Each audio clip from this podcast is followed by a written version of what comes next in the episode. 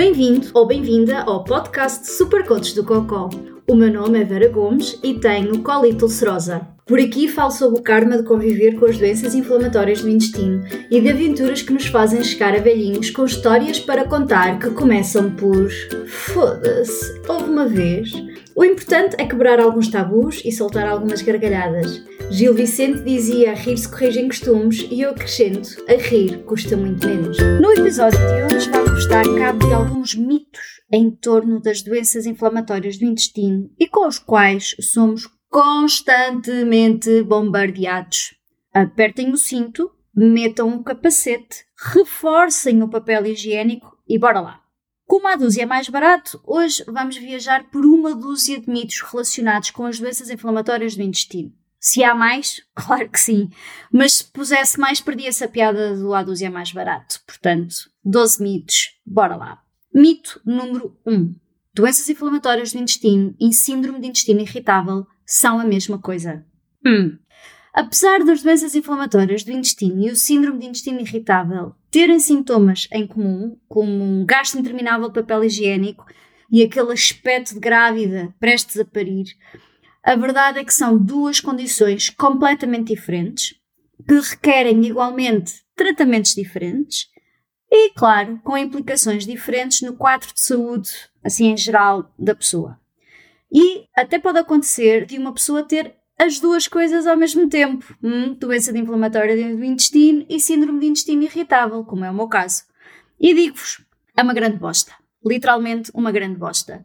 Nunca se sabe se os sprints para a casa de banho é de uma coisa ou de outra, e por isso isto implica sempre mais análises, mais exames, para saber se há inflamação no intestino ou não. E assim, em grosso modo, se houver é muito provavelmente a doença inflamatória do intestino. Se não houver e a doença inflamatória do intestino estiver assim chuchugadita, então síndrome de intestino irritável. Mito número 2. As pessoas com doença inflamatória do intestino, mais tarde ou mais cedo, têm que tirar intestino. Isto é tudo muito bonito, mas o certo é que os tratamentos são baseados na situação única de cada pessoa. Um diagnóstico de cronocolite ulcerosa não significa que a cirurgia será necessária ou que é obrigatória. Na realidade, muitas pessoas são capazes de controlar a sua condição perfeitamente só com os medicamentos e outros métodos de tratamento. A cirurgia é normalmente o último recurso para aliviar os sintomas. Para terem uma ideia, apenas um terço das pessoas com doença inflamatória do intestino necessitam de cirurgia e apenas 15% de um estoma definitivo. E estoma basicamente significa ficarem a fazer cocó para o saquinho, está bem? Pronto. Portanto, ter uma doença inflamatória do intestino não significa obrigatoriamente que terão que fazer uma cirurgia para tirar parte ou todo o intestino. Mito número 3. Os sintomas do Crohn da colite ulcerosa irão desaparecer se tirares o glúten da tua dieta. E aqui quem diz o glúten diz outras coisas. Embora a malta com doença inflamatória do intestino reaja de forma diferente aos alimentos, tirar o glúten da dieta não terá um impacto sobre como a doença te afeta. Uma dieta sem glúten é obrigatoriamente necessária apenas para as pessoas com doença celíaca, que é uma coisa completamente diferente. E antes que te ponhas a fazer restrições e alterações consideráveis à tua dieta, é importante falar sempre com um médico ou com um nutricionista, daqueles inscritos na ordem dos nutricionistas e não daqueles coaches que andam por aí, para avaliar o teu caso. A maioria das vezes as pessoas tiram o glúten e sentem melhoras, mas depois, quando se vai a ver, afinal, hum, até continuam a ter glúten na dieta porque não fazem ideia onde se encontram o glúten e, portanto, continuam a ingerir alimentos com glúten. Mas as dietas de restrição são, por norma, mais caras e podem ter consequências menos boas a médio e longo prazo, ou seja, ficas mais pobre e com mais problemas. Por isso, se tens dúvidas na alimentação, vai ao site da Cronocolite Portugal ou ao site da Ordem dos Nutricionistas e vá lá! Malta que percebe da poda disposta a ajudar-te. Mito número 4. As doenças inflamatórias do intestino são apenas uma doença de intestinos. Meia culpa. Meia culpa, eu sei que ainda não te introduzi ao maravilhoso mundo das manifestações intestinais das doenças inflamatórias do intestino. Por isso, surpresa! As doenças inflamatórias do intestino não são só nos intestinos. De facto, um em cada três pessoas com doença inflamatória do intestino tem patologias associadas que pode ser na pele, nas articulações, nos olhitos. É caso para dizer um mal nunca vem só. Mito número 5. As doenças inflamatórias do intestino são causadas pelo stress. Bom, é uma teoria bonita, que já tem uns anitos, já surgiu assim na década de 1900 e troca ao passo. A verdade é que até ao momento não existe muita evidência que diga que o stress é a causa para se ter cronocolite ulcerosa. O mesmo para doenças uh, mentais ou eventos traumáticos que a pessoa possa passar. O que se sabe é que o stress pode ter um impacto nos sintomas da doença. Percebes a diferença? Sintomologia não é a mesma coisa que ser a razão pela qual desenvolves a doença. Claro que muitos dos que vão ouvir isto, e se calhar tu que me estás a ouvir neste momento, vai dizer: Ai, mas eu tive esta situação assim assim e foi aí que me diagnosticaram a doença. Pois, mas coincidência não significa causalidade. Nem testemunhos validam conclusões de estudos e ensaios clínicos. É importante lembrar que não se sabe o que causa uma doença inflamatória do intestino. Por isso, e como dizia uma influencer famosa aí da praça, aceita, menos. Mito número 6. Uma pessoa pode ter crónico ou ulcerosa ao mesmo tempo. Apesar de partilharem alguns sintomas, uma pessoa ou tem carne ou tem peixe. A confusão vem provavelmente do facto de que, por vezes, a doença de Crohn pode estar limitada apenas ao intestino grosso. E muitas vezes a confusão vem porque se referem a esta situação como cronocolite, sendo que a palavra colite significa inflamação no intestino grosso, inflamação no cólon. Portanto, ou é uma ou é outra. E olha que uma já dá muito pano para mangas. Mito número 7 a remissão é rara acontecer. Bem, hein? isso é que é moral. Tu que me ouves, cada doença inflamatória do intestino é única, assim como a pessoa que a tem. O seu tratamento, e da aspas, e os resultados da gestão de uma doença inflamatória do intestino são igualmente únicos. Lembra-te que o que é verdade para um não é verdade para o outro. E todas as regras têm exceções. Não atingir nunca a remissão é precisamente a exceção. Mito número 8. Pessoas com doença inflamatória do intestino nunca conseguirão uma vida praticamente normal. Lidar com uma doença inflamatória do intestino é sem dúvida um desafio do caraças. Agora, ter ou não uma vida normal dependerá sempre da fase de atividade da doença em que se está, dos tratamentos que se faz e asseguro-te que com alguma criatividade, imaginação, adaptação, nem o céu é o limite. Importantíssimo, sempre trabalhar em equipa com o médico para garantir a melhor gestão possível da doença e assegurar a melhor qualidade de vida possível. Por último, a minha questão: o que é que é normal? É que eu acho que não há um normal que dê para toda a gente, com ou sem doença. Para uns é normal ir correr às 6 da manhã, para outros, às 6 da manhã é só caminha. Mito número 9 certos tipos de personalidades estão mais sujeitos a ter uma doença inflamatória do intestino. Amore.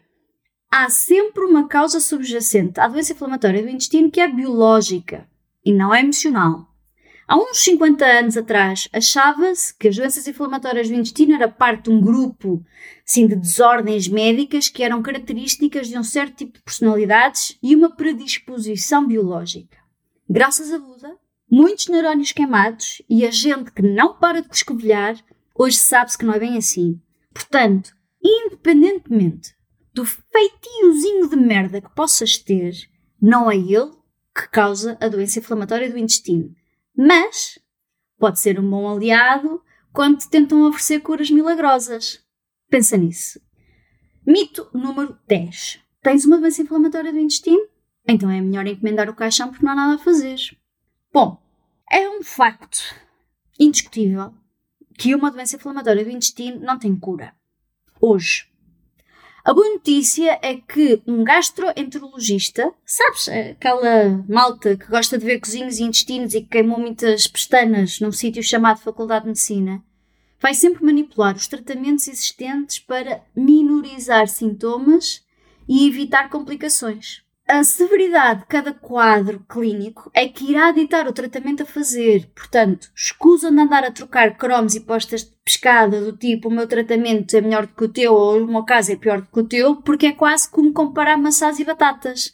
Além disso, pelos estudos que já se fizeram, uma doença inflamatória do intestino não reduz a esperança de vida. Nem vais morrer dela, desde que faças os tratamentos necessários. Ou seja, só morres por consequências da ausência do tratamento de uma doença inflamatória do intestino.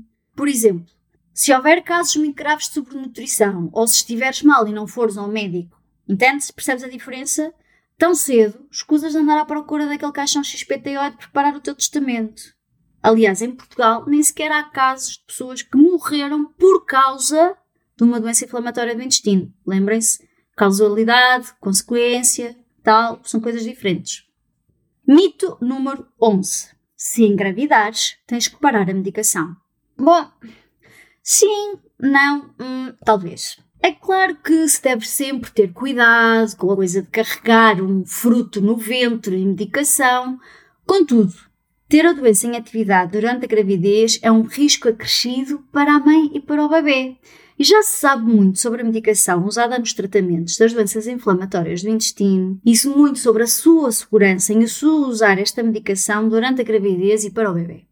Apenas um medicamento é garantidinho que tem que separar até com alguns meses de antecedência, tanto seja o homem a tomar ou que seja a mulher, que é o, e eu vou tentar dizer isto sem me engasgar, que é o metotrexato.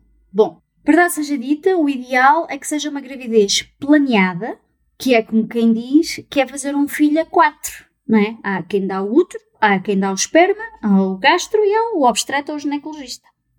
A boa notícia, ou não, que gostos não se discutem, como é óbvio, é que não têm que ir os quatro juntos para a cama.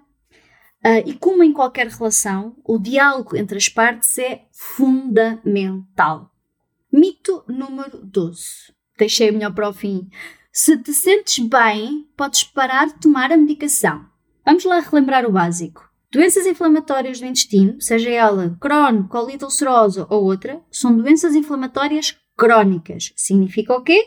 Significa que a medicação irá ajudar a controlar os níveis de inflamação e, com isso, os sintomas. Hum? E os sintomas até reduzem e podem desaparecer praticamente na totalidade. Só que, surpresa, nem todos os sintomas são visíveis. Ou seja, Lá porque paraste de perder sangue ou até recuperaste o peso perdido, não quer dizer que a doença tenha deixado de existir, porque não deixou de existir. A medicação ajuda-te precisamente a que continues em remissão, estável e com qualidade de vida. A medicação pode também variar ao longo do tempo, ou seja, para tratar uma crise da doença, hum, quando a doença, ou seja, a doença está ativa, não é? Poderá ser necessário mais medicação do que aquela que é necessária para te manter sob controle quando a doença está em remissão, ou seja, quando não há inflamação. E, em raros, e repito, raros casos, até pode ser possível que a pessoa consiga estar estável, em remissão e sem medicação. Mas esta decisão deverá ser sempre tomada pelo médico que acompanha e nunca por tua iniciativa, ok? Esta decisão de deixa a medicação ou não. Afinal de contas, tens que pensar aquilo que preferes e as consequências das tuas ações, não é? O preço a pagar, o custo de oportunidade.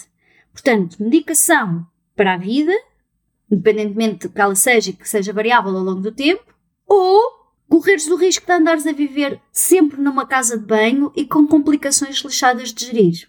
A decisão, para mim, é bastante óbvia. Foda-se, uma vez!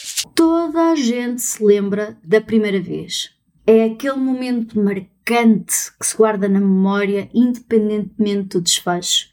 Eu lembro-me da minha primeira vez como se fosse ontem, apesar de pff, já ter tido muitas mais experiências do género desde então. Na altura, morava em Lisboa e tinha deixado uma amiga em casa uh, na zona de Benfica. Ia no eixo norte-sul, a caminho de Alcântara, onde eu morava, e lembro-me daquela sensação crescente na barriga de que algo estava para vir. Acelerei. Muito. Tinha que chegar a casa o mais rápido possível. Lembro-me que a ansiedade era tanta que nem quis saber se a polícia me fizesse parar por excesso de velocidade. Eu tinha um objetivo e era para se cumprir. Estacionei o carro perto de casa, deixei a porta aberta, carro todo aberto, escancarado, mas eu não podia esperar mais. Tinha que ser ali, naquele momento, já. Fui a correr para casa, meti a chave na porta e mal rodei a chave, sabes? Aquela forcinha final. Foi fatal como o destino. Tinha acabado de borrar a cueca, calças, tudinho e tive que ir direta para o banho.